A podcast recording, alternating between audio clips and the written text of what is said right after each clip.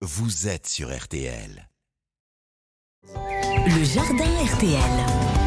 Et entre les gouttes, comme nous le disait Caroline, on trouve toujours le temps de jardiner, de rempoter, de planter. Et c'est avec Pierre le cultivateur, stars des réseaux sociaux. Bonjour Pierre. Bonjour Antoine, bonjour à tous. Et ce matin, on voit les associations de plantes au potager, comment euh, planter nos légumes, nos fruits en fonction de leurs voisins. Tout à fait, puisque là nous sommes le 13 mai et c'est une journée que tous les jardiniers attendent depuis le début de l'année. Et oui, les saints de glace sont passés, c'est le dernier jour, donc on va pouvoir mettre la totalité nos légumes en pleine terre. Mais quand même, on va faire attention les premières semaines puisqu'on peut quand même avoir des nuits un peu fraîches. Donc on va peut-être devoir protéger certains légumes avec soit une cloche horticole ou comme j'aime le faire, avec le dessus d'une bouteille en plastique. Par exemple, vous allez couper la bouteille en plastique au milieu, ouvrir le bouchon et le mettre au-dessus de vos cultures pour les protéger s'il y a une pluie beaucoup trop forte et aussi pour les protéger des limaces. Mais on en avait déjà parlé dans une ancienne chronique. Super astuce. Donc au potager, oui, on peut associer beaucoup de légumes ensemble, mais il y a aussi des associations qui sont défavorables. Alors aujourd'hui, on va parler plutôt des associations favorables. On garde le positif. On va parler de la carotte qu'on peut planter avec l'ail, les oignons et les tomates. Les tomates et voire même les poireaux. Pourquoi? Puisque la carotte a un ennemi. L'ennemi principal de la carotte, c'est la mouche de la carotte. Et la mouche de la carotte se repère avec son odorat. Elle va trouver la carotte, elle va venir manger la totalité des fans. Et sans fans, il n'y a plus de photosynthèse et donc les carottes ne vont pas se développer. Et donc pour brouiller son odorat, on va planter ben, en fait des légumes qui ont une odeur un peu plus forte.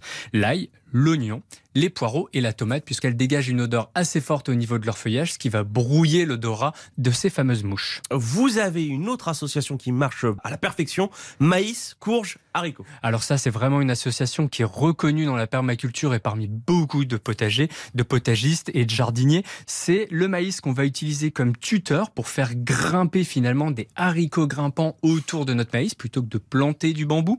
Les haricots grimpants vont créer une zone ombragée au sol et vont pouvoir bah, monter, bien entendu, chercher le soleil sur nos plants de maïs.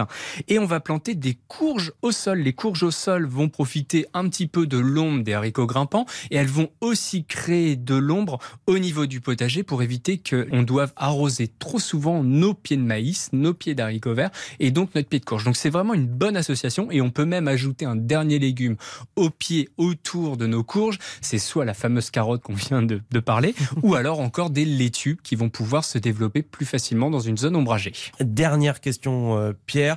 Qu'est-ce qu'on peut planter avec nos fraises? Alors avec les fraises, on peut planter des haricots verts, par exemple. Haricots verts nains, si possible. On va éviter les haricots grimpants parce que les fraises ont besoin quand même de soleil. Mhm. Pourquoi? Parce que les haricots verts, les haricots nains, c'est une plante fixatrice d'azote. Donc elle capte l'azote atmosphérique pour la recracher dans le sol au travers de ses racines. Et l'azote, ça favorise le développement des autres plants qui sont autour.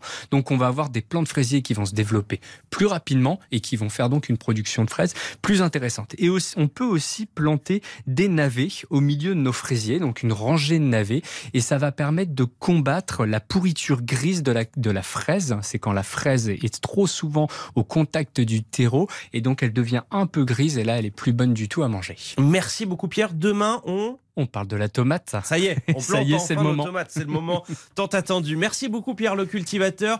Votre chronique à retrouver sur RTL.fr et sur l'application RTL. On vous retrouve également sur tous vos réseaux sociaux, notamment sur TikTok où vous êtes une immense star.